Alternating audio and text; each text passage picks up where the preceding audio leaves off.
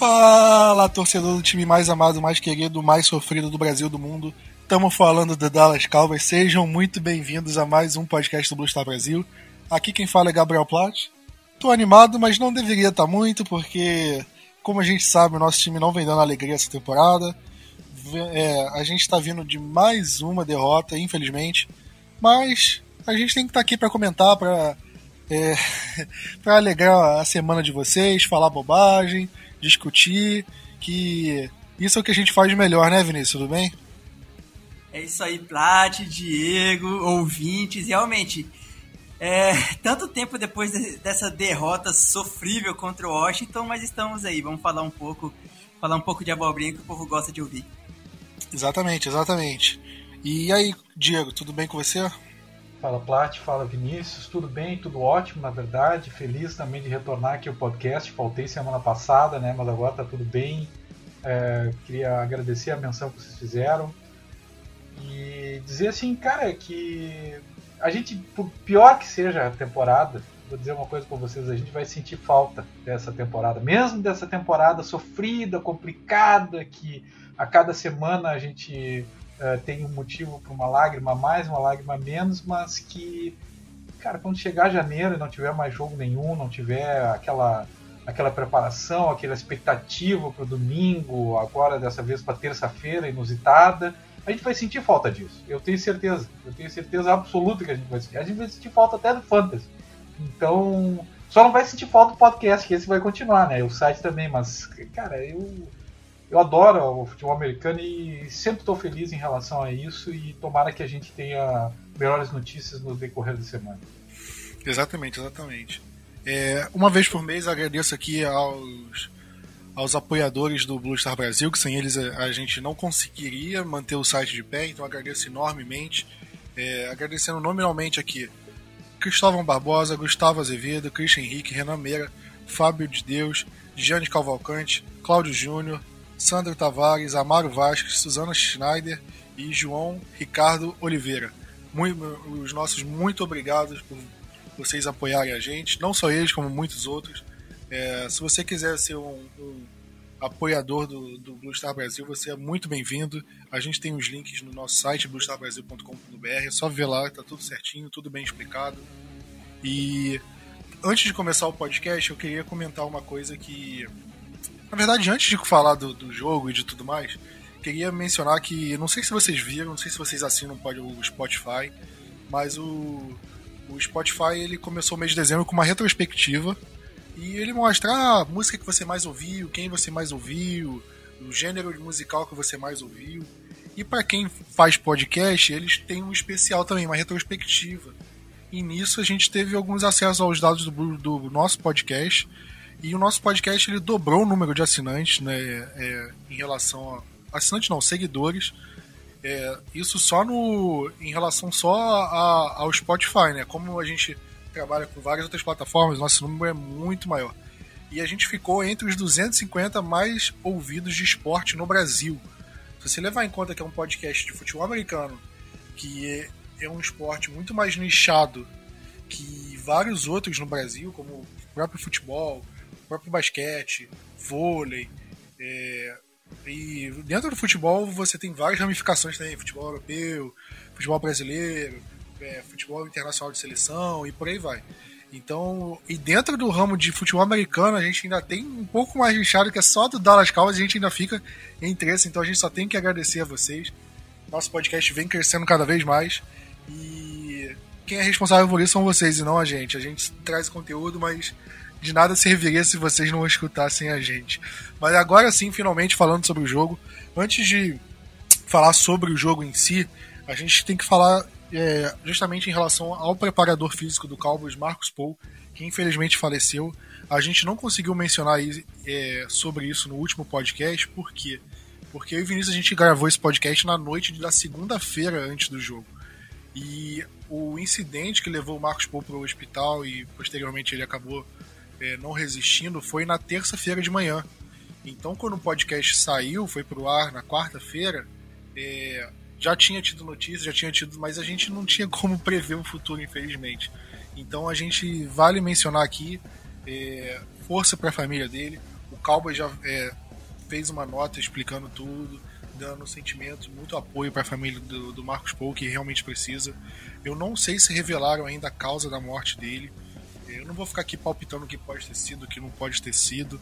Eu acho algumas coisas, mas em respeito à família dele, eu acho que é, é melhor a gente não ficar especulando nada. Deixa a família ter um momento de luto e preservar a memória do Marcos Paul. E, e, e falando sobre ele, eu acho que o Cowboys fez uma homenagem muito bonita a ele. Né? É, o Cowboys prestou um minuto de silêncio, se não me engano, prestou uma homenagem para ele no telão e colocou um adesivo com as iniciais dele no capacete em homenagem que a um cara que tem décadas de experiência na liga, estava no Dallas Cowboys, eu não sei se estava muito tempo, para ser sincero. Eu acho que ele ficou muito mais tempo no, no, Giants, por exemplo. Mas era um cara muito querido por todos e deu para ver como os jogadores estavam sentidos, né, emocionados durante a homenagem. Eu, eu coloquei no Twitter antes do jogo, porque sempre quando acaba o aquecimento, os jogadores fazem aquela. Eles começam a pular, é, a gritar, para motivar os jogadores para eles entrarem no, no, no jogo motivados para cima, com, com, dar um gás a mais. E nesse momento, antes do jogo, antes de tudo isso, ele, todos eles ajoelharam, não só os jogadores como comissão técnica, todos ajoelharam, abraçaram juntos e rezaram pelo Marcos Paul. Então foi uma cena muito bonita, muito bonita para ver como ele era querido dentro do, do time, não só do time, mas como da torcida também, que a gente viu belas homenagens da torcida e de todo é, o universo da NFL em relação a ele. Mas agora falando do jogo, né? Infelizmente é outra coisa pra gente lamentar, que o Cowboys estava fazendo um jogo até bom, na real, estava fazendo um jogo equilibrado e desandou tudo no final. Né? O Cowboys perdeu por 41 a 16, um placar feio, feio. E muitos pontos a serem corrigidos, na minha opinião. Acho que tem muita coisa errada que a gente precisa comentar aqui. É, Vinícius, para você, é, o que, que causou a derrota para você? Se você tivesse um ponto para você escolher, o que, que causou a derrota? Qual dele, qual ponto do, da, da partida você escolheria? Para mim, Plat, eu escolho o ponto que já vem sendo até discutido, que nós discutimos, né? Não só aqui no podcast, mas com matérias no site, na, na mídia americana também já discutiu, mas sobre o, os momentos que o Mike McCarthy chama essas trick plays, vamos dizer assim. O momento que ele os momentos que ele decide fazer é, jogadas para quarta descida, que, né, que são arriscadas, que a gente pode perder a posse de bola, a depender da posição do campo, entre outros. A gente já comentou sobre isso na, no começo do, do ano, no começo da temporada que isso aconteceu durante alguns outros jogos, isso vem acontecendo durante o ano. E claro, é, nós como torcedores, a gente começa a xingar o McCarthy e entre outras coisas. E claro, a gente queria um, um técnico que tivesse mais culhão que o Jason Garrett. A gente falou isso, todo mundo falava disso. A gente queria um cara que não ficasse só na lateral do campo batendo palminhas, como era o Garrett. A gente queria um cara que se arriscasse mais é, ousasse mais, tivesse mais ousadia, seja na defesa, seja no ataque, seja nos times especiais. Querendo ou não, isso teve. a gente não pode negar. Mas parece que às vezes ele perde a mão. Eu não sei se é ele que chama, se é o Kellen Moore. Não, não, não consigo. Ou se é o John Facel na hora dos times especiais. Eu não sei ao certo de quem vem é, a chamada para fazer essa, esse tipo de jogada. Mas a gente tá perdendo a mão nisso tá fazendo em momentos que não é para fazer e em momentos que poderia ser feito, a gente vai lá e chuta um field goal ou faz um punch. E essa inconsistência, que para mim é a pior situação, não é você só arriscar, mas a inconsistência dos momentos de quando fazer isso. E querendo ou não, a gente tava com um jogo próximo, né? A gente tava ali perto do placar e depois que aconteceu todos os erros, foi essa enorme 41 pontos no final de tudo que nós tomamos. Se, se olhar só o placar, a gente vai ver, cara, o Dallas foi totalmente varrido no hora do jogo. Só que não. A gente teve até um certo ponto que a gente poderia, tinha grandes chances de ganhar e acabou que numa determinada jogada essa chave vira e o Washington acaba dominando todo o resto do jogo. E isso para mim é um ponto que está sendo bem complicado e que eu espero que sei lá, essa temporada já tá perdida, mas para 2021 que isso possa mudar, seja diferente. Pois é, eu separei o, o Fake Point pra, pra gente comentar um pouco mais a fundo depois. E eu concordo com você em relação a, a esse negócio de, de ser usado, mas no momento errado. Se você lembrar também da semana 1, o Cowboys arriscou uma quarta descida, perdendo por 20 a 17 e podendo empatar o jogo no field goal. E aí não converteu a quarta descida. O Rams gastou o relógio, a gente não conseguiu é, é, ter uma outra campanha para conseguir empatar o jogo com outro field goal. Então foi mais um, foi uma, um, um momento que o Cowboys arriscou e deu errado. Então eu concordo com você, eu acho que esse tipo de coisa o Cowboys realmente precisa entender que momento arrisca e que momento não arrisca. E, Diego, para você, você concorda com o Vinícius que esse foi o ponto de que maior causou a nossa derrota ou você conseguiria citar outro ponto? Ah, eu, eu, acho que o ponto fundamental é esse, né? uma série de escolhas equivocadas do, do, treinador que realmente eu acho que o, o Vinícius foi muito feliz em colocar que a gente queria, eh, sem dúvida alguma, um treinador que que nos tirasse da, da mesmice que a gente passou anos e anos né, em sequência, mas ao mesmo tempo o excesso de assim de arriscadas e até transparece que Dallas não tem interesse propriamente na vitória, quanto mais tem interesse em testar jogadas, tá? Eu não acho que seja isso, mas a, a gente faz tantas dessas jogadas, é, é, trick plays, assim, em geral, que me parece isso.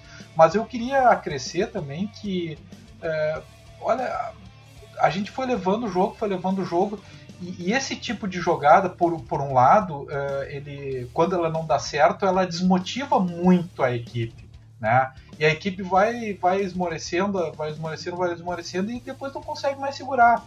É, é, uma, é uma jogada que é, vocês devem lembrar, no primeiro ano do Dak Prescott, um grande jogo que Dallas fez foi contra o Eagles, tá? E todo mundo falou durante muito tempo que era o grande encontro do futuro da NFC East, que era Dak Prescott contra uh, Carson Wentz, né?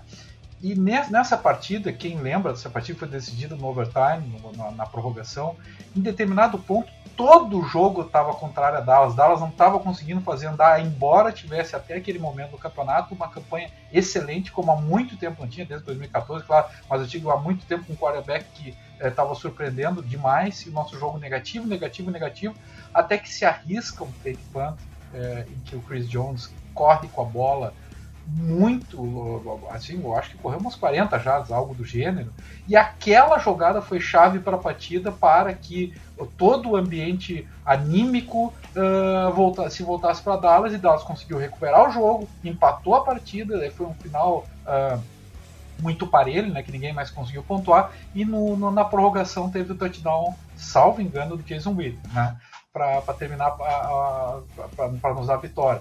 Então, quando a jogada não dá certo, e como foi num, num ponto do, do, campo tremendamente desvantajoso para nós, caso ela não desse certo, eu acho que o time, se quando dá certo uh, o time levanta a cabeça e o outro time abaixa, nesse momento foi exatamente o contrário. É, e dali em diante, o jogo que vinha aparelho, o jogo foi ladeira abaixo, né? Tanto que uh, o último quarto é, de, de, Washington é de 21 pontos, né? 21 a 0. Né? Vinha muito parelho, vinha 4 pontos de diferença e terminou com 41 a 16, 21 pontos no último quarto. E aliado a isso, Washington fez 180 jardas corridas, né? 182 na verdade, jardas corridas. O meu adversário no Fantasy, um dos meus adversários, tinha o Gibson. Gibson fez quase 40 pontos. Então é, é, é muito difícil lidar uh, fazendo essas jogadas que não dão certo em locais absolutamente impróprios e que não é da primeira semana e ao mesmo tempo não tendo uma defesa para segurar o mínimo do jogo corrido, que já é o segundo ano consecutivo que a gente está passando por esse problema. Então eu, eu, eu, concordo plenamente com o Vinícius, só acrescento essa parte do jogo corrido que de novo falhou e falhou de uma forma uh, bastante grosseira para nós. Olha, outro Outro ponto que eu queria citar que, que eu não quero que passe batido é a lesão do Zach Martin e do Cameron Irving no começo do jogo, primeira campanha. O Cowboys conseguiu perder os dois offensive tackles que estavam jogando improvisados na mesma campanha. Uma coisa inacreditável. Porque na temporada a gente queria, a gente imaginava que a gente teria o Tyron Smith e o Lyle Collins. E nenhum dos dois poderia. O Cameron Irving ele veio para ser guard, ser uma posição diferente de tackle. E com a, a, a, lesão tanto do Tyron quanto do Lael, o Cowboys teve que colocar o Brandon Knight, colocar o Terrence Steele. E aí o Brandon Knight machucou e o Cameron Irving estava jogando na posição. E o Terrence Steele não estava rendendo. O Cowboys fez uma gambiarra para botar o Zach Martin na posição. Ou seja, eram dois guardas improvisados na posição de teco. E os dois se machucaram. Então o Cowboys teve que voltar com o Brandon Knight, voltar com o Terrence Steele. E aí, para mim, desandou completamente o que o Cowboys tinha conseguido na, no jogo contra o Vikings. Porque com, com a linha ofensiva do jeito que estava, do jeito que começou a primeira campanha, é, o Cowboys conseguia correr bem, porque esses cinco que estavam na primeira campanha contra o Vikings fez o, o Dalton ter mais tempo é, dentro do pocket, e aí ele conseguia fazer umas jogadas melhores, mais tempo, melhor leitura, mais, mais tranquilidade para fazer o passe ou seja, consegue lançar o passe mais preciso, mais forte. E o Zeke conseguia correr melhor, o Pollard e por aí vai. É uma bola de neve, no nosso caso, pro bem. Mas sem eles, o Dalton voltou a ficar pressionado, o, e aí ficou pior pro, pro, pra, pro Zeke correr, ficou pior pro Pollard correr para fazer qualquer tipo de jogada, e isso aí foi prejudicando o ataque também como uma bola de neve, uma bola de neve ruim dessa vez. E aí eu acho que gerou os problemas que a gente viu do nosso ataque. Que foram gerando problemas é, um atrás do outro, que aí gerou a quarta descida. O, o fake punch foi terrível? Foi. Mas e as três descidas anteriores que o Cowboys não conseguiu avançar? Por que que aconteceu? Por, muito por conta da linha ofensiva também, não, que não deu, é, não deu tempo. A quarta descida que a gente não converteu no primeiro tempo, que a gente. A chamada foi péssima, óbvio, foi péssima. Mas é, será que o Cowboys confiava em correr diante daquela linha ofensiva? Porque o Zeke não estava bem, o Zeke não jogou bem, ele sofreu o fumble, é, correu pouco, o Pollard correu, não correu bem. Então eu acho que tudo começou naquelas lesões. Para mim, foi um ponto que mudou. O Cowboys manteve, se manteve competitivo na medida do possível, mas chegou uma hora que a corda arrebentou. Mas eu acho que esse ponto, para mim, foi um dos pontos mais importantes e eu não vi muita gente citando isso. Porque o fake punch foi algo tão bizarro, tão bizarro mesmo, que acabou tomando o foco desses outros erros. Mas eu não acho que esses erros é, devam ser esquecidos. Eu acho que eles precisam mostrar porque porque a gente vê como a linha ofensiva ruim despedaça o time do Cowboys completamente. E não só com o Andy Dalton, com o deck já estava numa situação bem ruim. A gente viu o excesso de turnovers que a gente tinha com, na, no começo com o deck, com o próprio Zeke, porque a linha ofensiva estava desfalcada, estava prejudicando o time. Então é uma coisa que o Cowboys precisa resolver para a próxima temporada. É, primeiro, dar uma sorte ou conseguir manter os jogadores de linha ofensiva saudáveis. Se não tiver isso, o Cowboys precisa reforçar os reservas, precisa ter reserva capacitada. Você não pode, na semana 1, o seu right tackle titular se machuca, você coloca um cara que não foi draftado, um calouro, na fogueira contra o Aaron Donald. Não existe isso. O Cowboys tem que estar melhor preparado na, na unidade de linha ofensiva e ele precisa estar melhor preparado para a próxima temporada, para a gente não passar esses perrengues que a gente passa. Mas agora, falando do fake punch, é, foi uma jogada extremamente bizarra. É, o Cowboys queria, se eu não me engano, foi o Cedric Wilson né, que, que tentou é, o fake punch. É, era para ele ter feito duas leituras e era para ele ter feito um passe de 30 jardas, uma coisa muito maluca, muito maluca.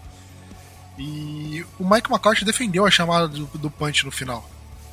É, a gente viu ele falando que, que Cowboys fez certo em fazer a chamada e tudo mais. E, Diego, por que, que você acha que ele falou isso? Você acha que ele realmente acredita? Você acha que ele quis dar uma amenizada para o pessoal não cobrar tanto é, os subordinados dele? É, como é que você vê essa explicação dele desse fake punch? Eu vejo como defesa de grupo sinceramente, eu, eu, vejo, de certa forma, como defesa de grupo, é, isso, de repente, ele, ele, ele, precisa conquistar esse grupo de qualquer maneira. Isso a gente não pode, não pode deixar de lembrar que é o primeiro ano dele com esse grupo, completamente novo para ele, completamente novo para todos nós, né? É, ele, e um, e, um, grupo que ele não teve um espaço pré de pré-temporada justo como todos os outros por conta da pandemia e a pandemia só, só piora, né? Impressionante. Então eu creio que, que imagino eu assim, ó, que ele liberou pro, pro Fessel algumas uh, algumas jogadas dessas no decorrer da partida. É, ele imaginou também, imagino, é, imagino eu, né, que, que ele tenha pensado que era um momento uh, que, ele, que ele já não confiava mais no ataque de forma alguma para manter o jogo vivo, que, que enfim, que a equipe uh, dificilmente faria pontos e realmente estava muito tempo não estava conseguindo fazer a, a, o jogo andar, aquela coisa toda. Estava, como o Plat falou, completamente destruída a linha ofensiva, então não dava para confiar nem no jogo corrido e, e até passe a gente teve um pouquinho mais do que Washington teve, mas é que Washington precisou passar, né? Correu dentro da gente. Então, eu, por um lado, ele queria, ele precisava de uma jogada diferente, né, para tentar mudar o jogo, imaginando que Dallas não conseguiria com o seu ataque vencer a partida e já estava perdendo, inclusive, né? Estava no finalzinho do terceiro quarto. Mas é, ao liberar isso, é, ele não tem ingerência sobre a forma como será a trick play, como vai ser o fake punt. A execução do fake punt e a, e a vamos dizer assim, a, a, a ideia do, do, fake punt, não só pelo ponto onde foi realizado, o momento do jogo, a jarda que ele foi realizado, mas que nem o Plático acabou de dizer, a, a, assim, a, o desenho da jogada foi horrível. Isso eu acho que ele não tem gerência. O desenho da jogada é do Fessel. E aí ele tem que fazer a defesa também dos seus subordinados e da execução, que foi paupérrima da mesma forma, né? É, foi um conjunto de bizarrice. A bizarrice de pensar naquele momento em fazer aquilo, a bizarrice do desenho tático, a bizarrice do, da forma de execução. É, claro que não ia dar certo. Daquela forma, pode tentar 99, 100 vezes, 99 vai dar errado. Uma é é, é, me lembra até o Vingadores Ultimato, aquela coisa assim, tu tem uma chance em 10 bilhões de oportunidades para conseguir dar certo aquilo. Então eu acho que ele, foi, ele precisa dessa conquista de grupo e ele precisa também manter a, a, unidade dos demais, mas particularmente eu acho que nem os jogadores acreditaram muito nessa defesa uh, entusiasmada da, da situação. Pois é, esse último ponto que você falou, tipo, ao mesmo tempo que ele tem que defender, porque se ele chegar no, na coletiva de imprensa e falar: pô, isso aí é culpa do, do coordenador de special teams, ele fez bobagem, ele é completamente errado, pô, ele vacilou, pô, é o jogador que foi burro. Se ele falar isso, ele se queima totalmente com o vestiário. Então ele tem que ser um pouco mais moderado ali falar: não, a gente treinou essa jogada a semana toda, mas acabou não sendo bem executada e eu tomo para mim os erros da parada. Só que ao mesmo tempo, se você começa a elogiar muito, falar uma coisa assim, Pro vestiário, eu acho que pode passar o efeito contrário, né? Pode falar, cara, é, qual o problema de se admitir que foi uma jogada errada e aconteceu? Não tem problema em admitir isso. Eu acho que para mim esse é o sentimento. É, a gente viu, cara, não, é uma coisa injustificável, não tem como justificar isso. Uma coisa bizarra que não deveria ter acontecido, que mudou a história do jogo. Num placar que tava é, 20 a 16, virou 41 a 16 por causa daquilo. Porque depois do fake point vieram dois touchdowns do, do Antônio Gibson e ainda veio uma interceptação retornada. Então foram 21 pontos de Washington no, no, último quarto. Era um jogo parelho que acabou virando. Se você pega o placar assim, você não, não, não vê o que foi o jogo até o último quarto. Foi um jogo muito equilibrado. E, e com o Cowboys tendo chances reais de vencer o jogo em todos os momentos. Então, como você falou, Diego, concordo, concordo bastante. É, Vinícius, pra você, quem foi o destaque positivo e negativo do Cowboys? Eu vou colocar o, o destaque positivo como sendo o Amari Cooper, né? Eu não lembro qual o último jogo dele que ele teve mais de 100 jardas recebidas, mas dessa vez ele conseguiu 112. Era o que a gente já brincou, né, Plat? A gente falou no grupo do. aqui no podcast ou no grupo dos assinantes, que é impossível os três recebedores irem bem no mesmo jogo. Mas pelo menos dessa vez a gente teve o Amari Cooper, porque ah, muitos outros jogos a gente estava tendo Gallup ou, ou Lamb e tudo mais. E é bom pro, pra, pro povo que fala mal dele por conta dos 20 milhões aceitar um pouco que ele sim é nosso recebedor número 1 um, e ainda vai ser por uns bons anos. Uh, além disso, para destaque negativo, acho que eu vou colocar o Jordan Lewis. Ele não vem né? Acho que a nossa secundária inteira não vem fazendo um bom jogo. Mas dessa vez o Shido ainda foi melhor que ele, teve passe defendido, foi quase um dos líderes de tackle, o Woods também. E o, o Jordan Lewis, não, o Jordan Lewis foi bem sumido no jogo, ao meu ver. Quase não, quase não fez nenhuma stats. E, querendo ou não, muita. É, ok, nosso jogo. A defesa contra o jogo corrido também foi bem sofrido, mas se passou do front seven, a secundária tem que conseguir fazer o tackle nos jogadores. E dessa vez o Jordan Lewis não, não ajudou do jeito que deveria ajudar a defesa. Então, tirando é, tanta gente na defesa para poder ser colocado nesse, nesse ponto, mas vou escolher ele. Diego, quais são os seus votos? Destaque positivo, eu fico com o Randy Gregory. Eu achei ele, assim, pela expectativa que eu tinha do ano, o quanto ele está rendendo. É, ah, espetacular não é, mas eu, eu tô, tô achando ele muito bem pra, para um ano que ele, ele volta de, depois de muito tempo e, enfim, é, eu, eu, vou, eu vou nele. E negativo, ah, vamos desculpar, eu tô, eu sou, tô pegando no pé, tô pegando no pé, acho que não vai ser dispensado no próximo ano, até por conta do que, do que tem de dead money e tal e tal, mas eu, para mim o Ezekiel é decepcionou de novo. Bom, já que vocês falaram dos nomes aí mais, mais óbvios, né, que tá é justo. Eu vou falar do, do da, não só do Randy Gregory, DeMarcus Lawrence. O DeMarcus Lawrence ele vem me agradando muito nessas últimas semanas. Gostei muito, meu voto vai para ele. E desponto negativo, eu vou falar do Sid Lamb. Eu vou falar do, porque a gente viu um jogo tão bom dele contra o Minnesota Vikings, tão bom, anotando conversão de dois pontos, touchdown maravilhoso. E nesse ele foi apagado, não, não apareceu muito. É, o Finício, a gente falou semana passada que os wide receivers são iguais aos do infinito. Um, um não vai render. Na, no jogo contra o Vikings tinha sido o, Michael Gallup, que tinha jogado mal. E nesse foi o Sid Lamb. Ele, quando teve aquela interceptação de Elon Smith, que acabou não sendo retornado para touchdown, mas ele caiu dentro da linha de 5 jardas. Para mim, cara, calma vai anotar esse touchdown. E na terceira descida a bola foi na mão do Sid Lamb, ele não deixou, não conseguiu fazer a recepção. Para mim foi um ele me decepcionou nesse jogo, me decepcionou ou minha expectativa estava muito alta de, depois do jogo contra o Vikings. Então, não sei qual dos dois pesou mais, mas me decepcionou, infelizmente. Mas vamos falando do jogo aqui agora, falando da semana. Né, o Cowboys teve o, o era para ter jogado na quinta-feira, agora no dia 3 de dezembro, só que o jogo foi adiado porque o Baltimore Ravens teve é, inúmeros casos de coronavírus, então o jogo da semana 12 deles foi adiado o jogo que era para ser no Thanksgiving, logo depois do nosso, acabou sendo jogado na quarta-feira. Ou seja, um jogo de NFL na quarta-feira, muito estranho, mas aconteceu. E o Baltimore Ravens, obviamente, não ia jogar na quarta e na quinta, ou uma quarta e num domingo. Então eles adiaram o jogo do Cowboys para terça-feira e o jogo do Pittsburgh Steelers para segunda-feira. O Steelers que foi adversário do Ravens nesse jogo de quarta. E aí, para ele não jogar no quarto e domingo, jogou quarta e vai jogar quarta e segunda. E a princípio é isso. É, a NFL ainda vai é, indicar se o, podem sofrer outros adiamentos, se não pode sofrer adiamento. Porque se continuar tendo mais casos de coronavírus dentro do Baltimore Ravens, é possível que isso seja, seja adiado.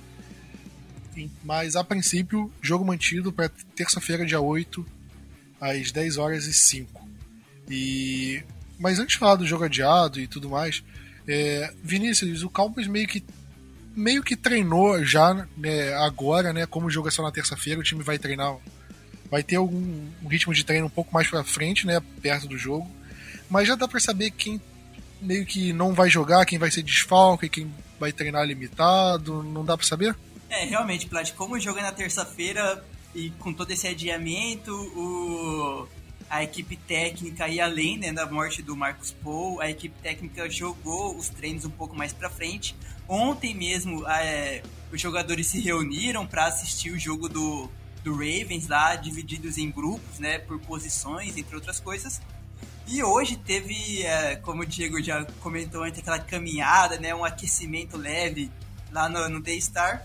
E os únicos que não treinaram foi, claro, o Zach Martin e o Cameron Irving, porque já vão perder algumas semanas, né? Provavelmente eles não vão nem jogar o resto da temporada, porque não tem necessidade, visto o nosso recorde, e nós não vamos ter mais nada pro futuro. Mas além dele, o Aldon Smith tá gripado, mas não é corona, não é nada relacionado a isso. Tem o Anthony Brown, que tá com um problema nas costelas, que já vem desde semana passada esse problema, tanto que ele não jogou na semana passada.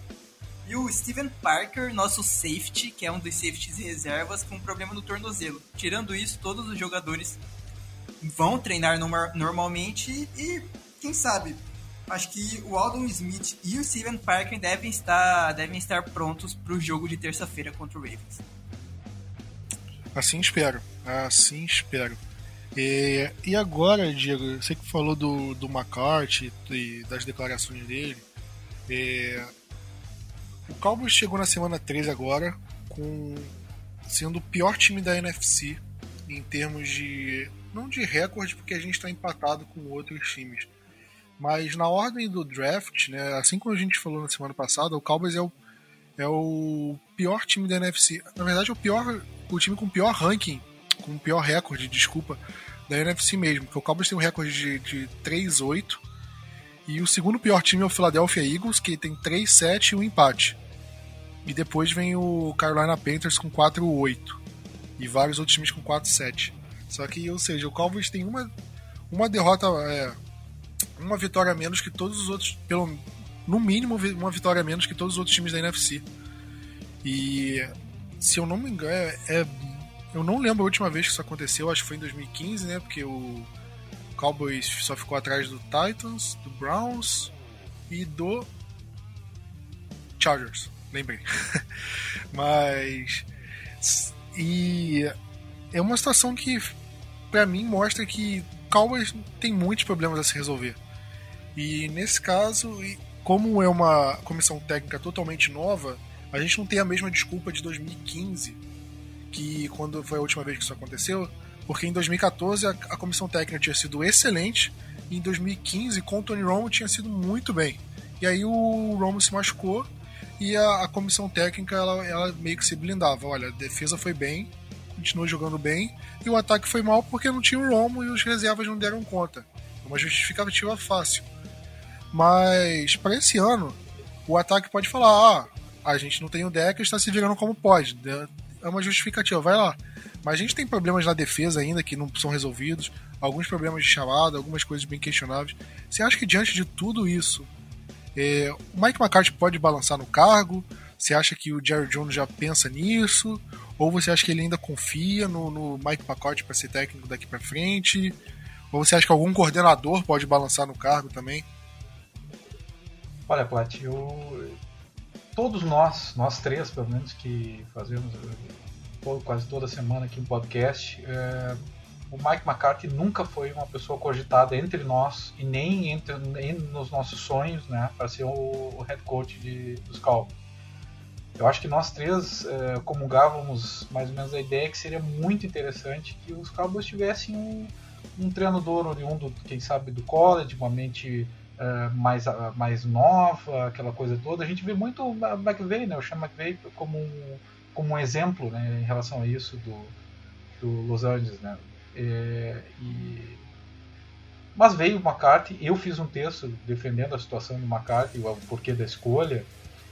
E é óbvio que, embora as lesões, embora a, o ano atípico, a dificuldade de treinamento, a necessidade de de se apresentar para os jogadores, aquela coisa toda, da empatia, tudo, tudo, tudo isso que, que eu tenho certeza que também influencia. A gente está vendo uma série de decisões esquisitas em campo, uh, as apostas nos jogadores que.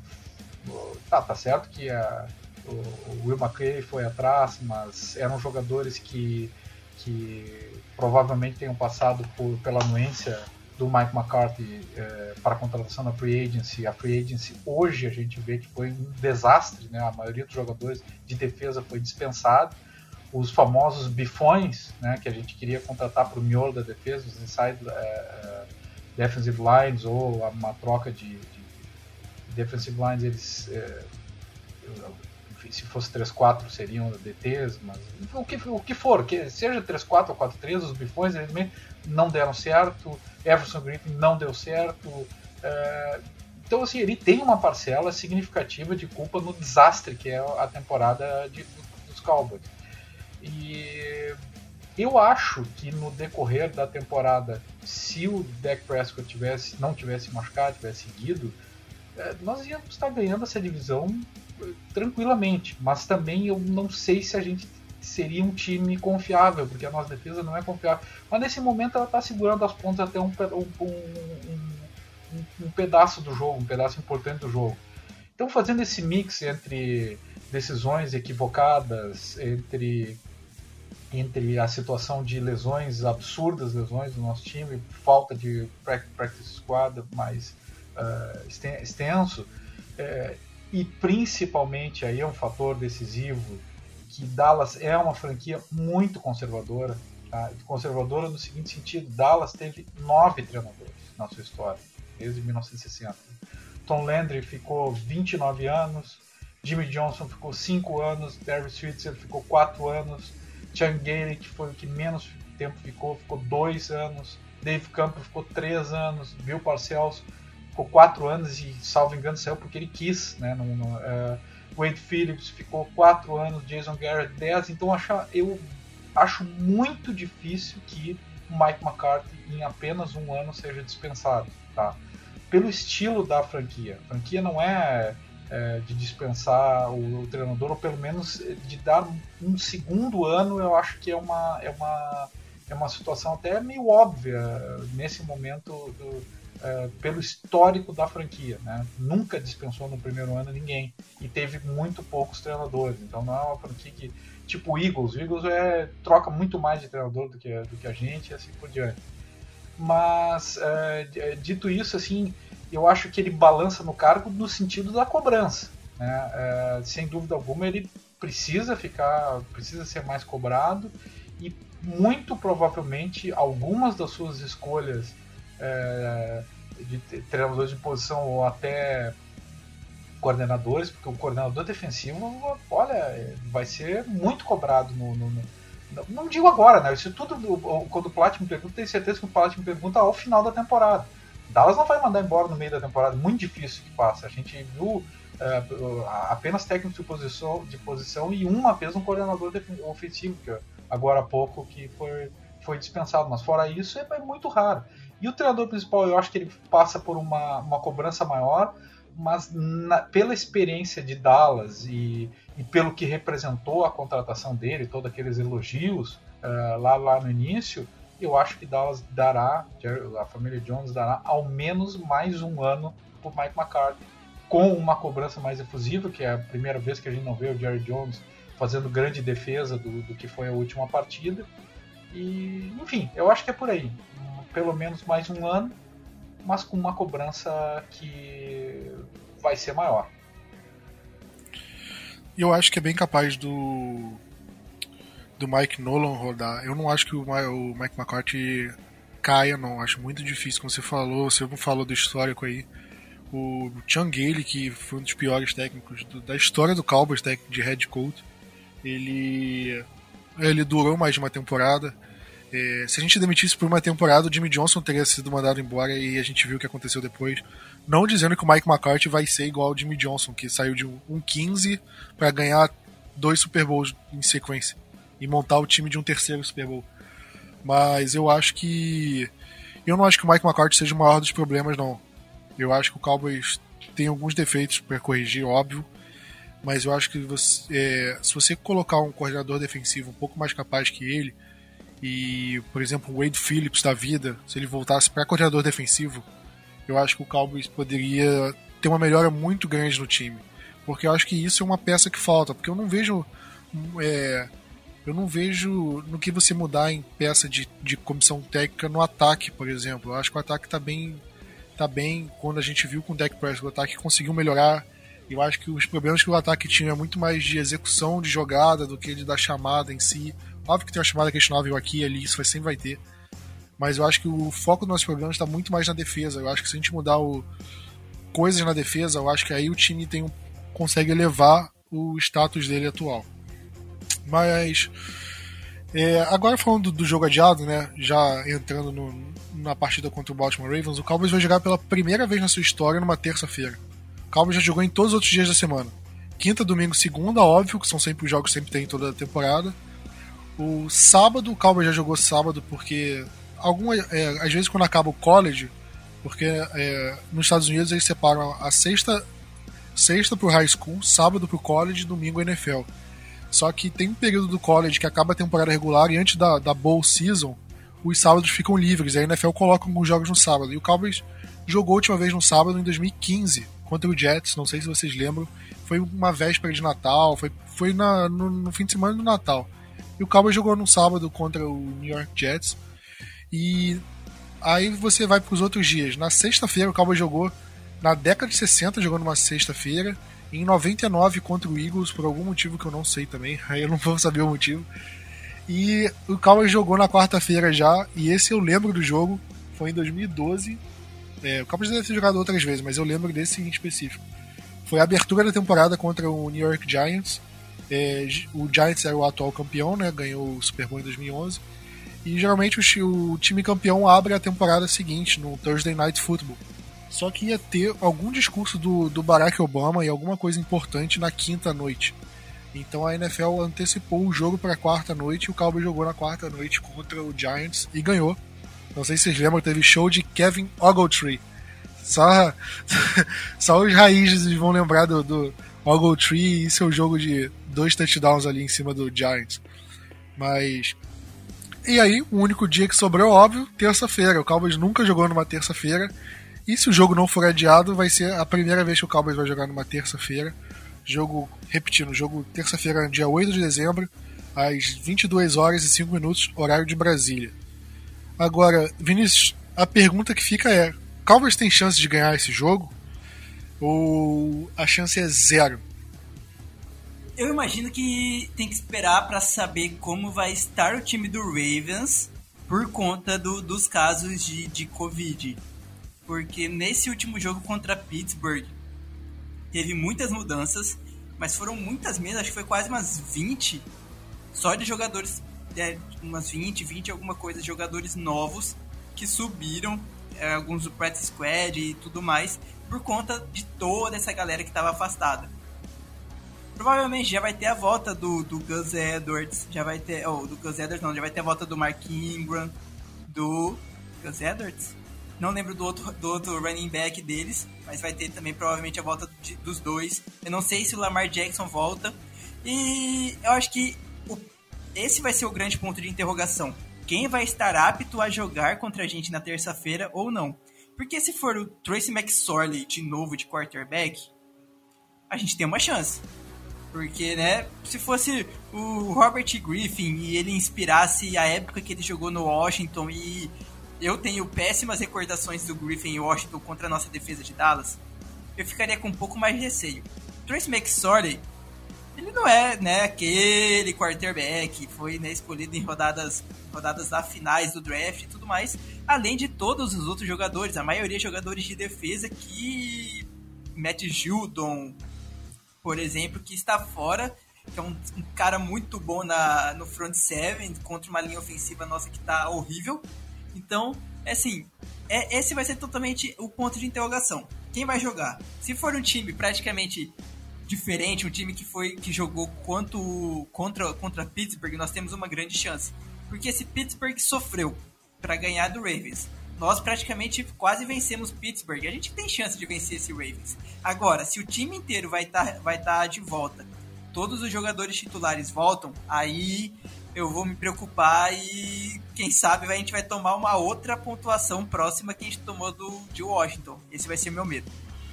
Pois é, eu acho que eu concordo com o que você falou. É um ponto muito complicado a gente falar é, sobre o jogo em si sem saber quem vai jogar. Eu acho que a gente tem que fazer duas análises distintas.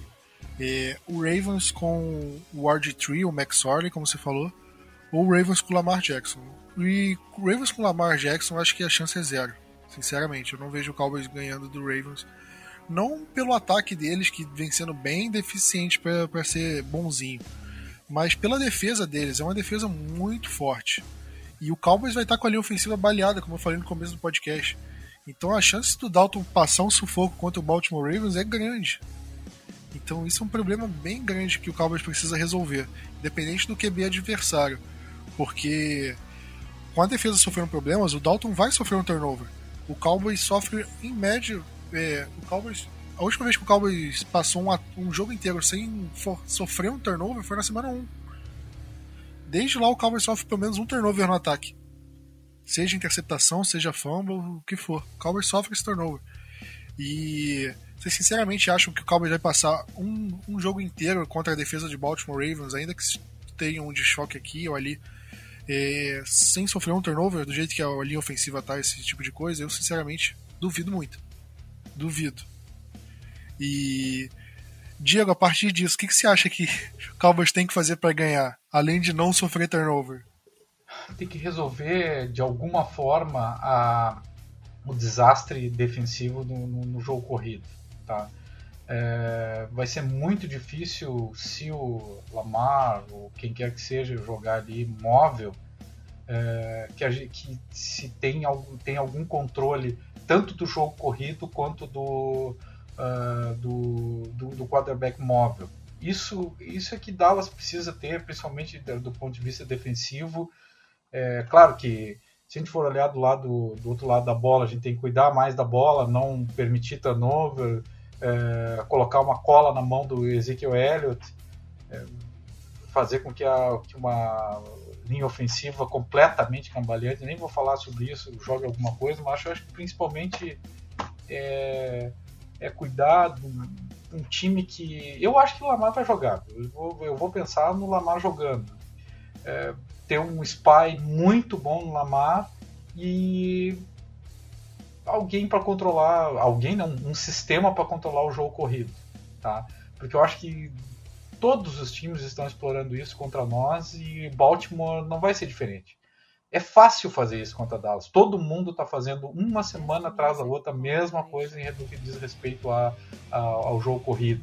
Então passa fundamentalmente por esse controle é, do jogo corrido e do quarterback mais móvel, como é de tradição, que corre também com a bola, né? que, que usa muito play action, enfim. Então o, cuidado com essa mobilidade, o jogar fora do pocket e do jogo corrido, que tem sido o calcanhar de Aquiles para a nossa manutenção no, no, no, jogo.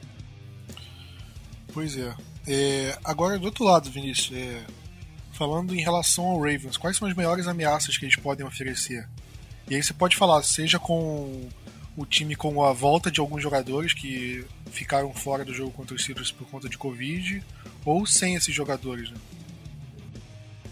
É, primeiramente é essa o, o, run option, que, né, que a gente chama até do, do quarterback, de a gente não saber. Ele vai passar por running, ele vai deixar a bola pro running back, ele mesmo vai correr, vai ter um passe, se for Lamar, por exemplo, ou até se for Robert Griffin, que seja.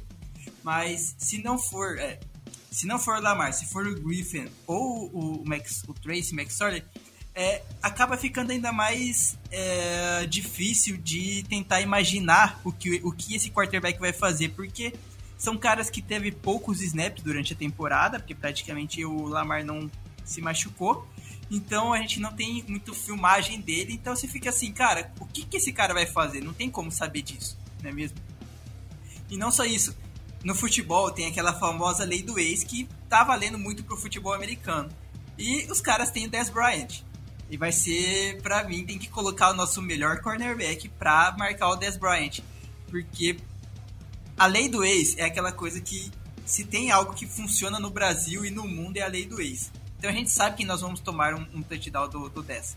A gente tem que marcar em cima dele para ele não ter aquele jogo memorável em cima do ex-time e a gente vai falar assim, cara, que saudade do meu ex.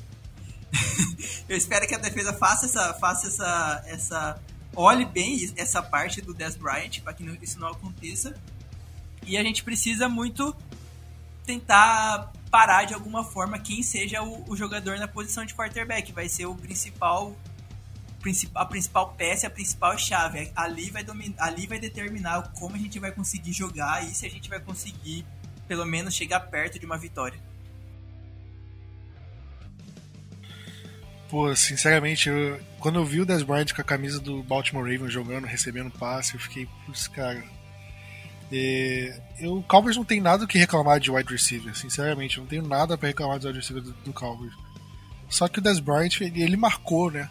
Quem, quem assistiu o começo da década de 2010, pô, se apaixonou pelo Dez Bryant, porque, cara, o que ele fazia em campo, as recepções que ele fazia, as jogadas que ele fazia era inacreditável. Para mim, ele foi, tipo, em um momento da liga, tipo 2014, ele era top 3 da liga. E a gente não tem wide receiver top 3 hoje, a gente tem três wide receivers muito bons, muito bons mesmo, maravilhosos.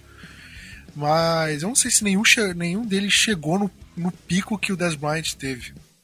E eu não sei se vão chegar. Espero que sim. Eu vejo potencial neles para chegar a ser um dos melhores wide da liga, qualquer um dos três. Mas o Dez Bryant mexe com aquela memória afetiva.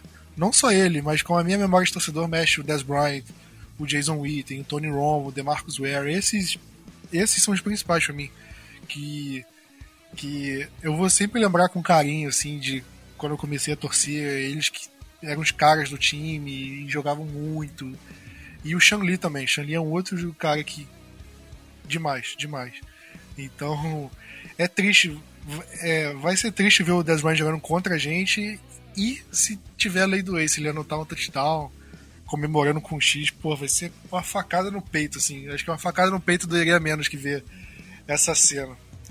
Mas espero que não aconteça. Espero que o Dez Bryant tenha um jogo ruim. Apesar de não torcer contra ele da carreira de uma forma geral, mas vou torcer contra ele esse jogo, porque não tem como. Mas. Ficando na análise por aqui, vocês têm bold palpite legais para esse jogo ou a boa de palpite de vocês são ruins? Quer começar, Vinícius? Ah, vamos lá, Prat. a bold vai ser que o nosso camisa 88, né, o Sid Lamb, vai ter um melhor jogo que o Dez Bryant, é, marcando dois touchdowns e mais de 100 jardas. Nós vamos mostrar que mesmo o Bryant é, uma estrela. Eu até escrevi mais ou menos um, uma, um texto sobre, sobre isso, sobre o Lamb e o Dez Bryant. Um é um passado, é até um passado recente. O cara é líder de touchdowns da história do nosso time. O Lamb é o futuro. Então eu vou ficar com o futuro no momento. Ele vai ser, vai ser melhor no jogo que o 10. Vai ter dois CDs e mais de 100 jardas. Ah, o placar 7-14. Eu vou naquele placar meio básico. 24 a 20 pra gente. Ah, é, é esperado que o Lamb tenha um, um, jogo melhor que o Dez Bryant. Se fosse só isso, não aceitaria bold não, mas como você falou, Jarda e TD, eu aceito. Diego, você, quais são os seus? Uh, eu, eu acho que o Cedric Wilson vai fazer vai duas jogadas distintas de trick plays, ou enfim, ele vai fazer dois touchdowns. Uh, de passe. Tá? Essa é a minha bold. E ele vai ter. Bom, então são 14 pontos aí, né? E Dallas vai vencer por 17 a 14. Dois passes do Cedric Wilson, eu acho que é bold, né? Um passe já era meio bold, dois então. E eu vou falar a minha, eu acho que vai ser. Vai ser 19 a 17 pra gente. E o Cowboys vai fazer o mesmo fake punch que fez contra o, Washington, só que vai converter. Mesma jogada. O Cowboys vai ser tipo um tapa na cara assim do torcedor que sacaneou tanto o McCarthy. Ele vai converter e aí o Cowboys vai acabar ganhando, mas o pessoal vai falar, cara, Mike McCarthy é debochado, hein? Vai jogar mesmo, fazer a mesma jogada e dar certo, é debochado. Então, essa é minha bold. Estreia com vitória, assim que eu gosto. Já falei que vitória como bold não conta. Mas é isso aí. Vamos ficando por aqui o podcast, agradecendo novamente o carinho de todos vocês, a audiência de todos vocês. Podcast é muito bem, obrigado. Melhor que o Calvas, talvez. Mas é isso aí. É, valeu, pessoal. Tamo junto. E Go Cowboys!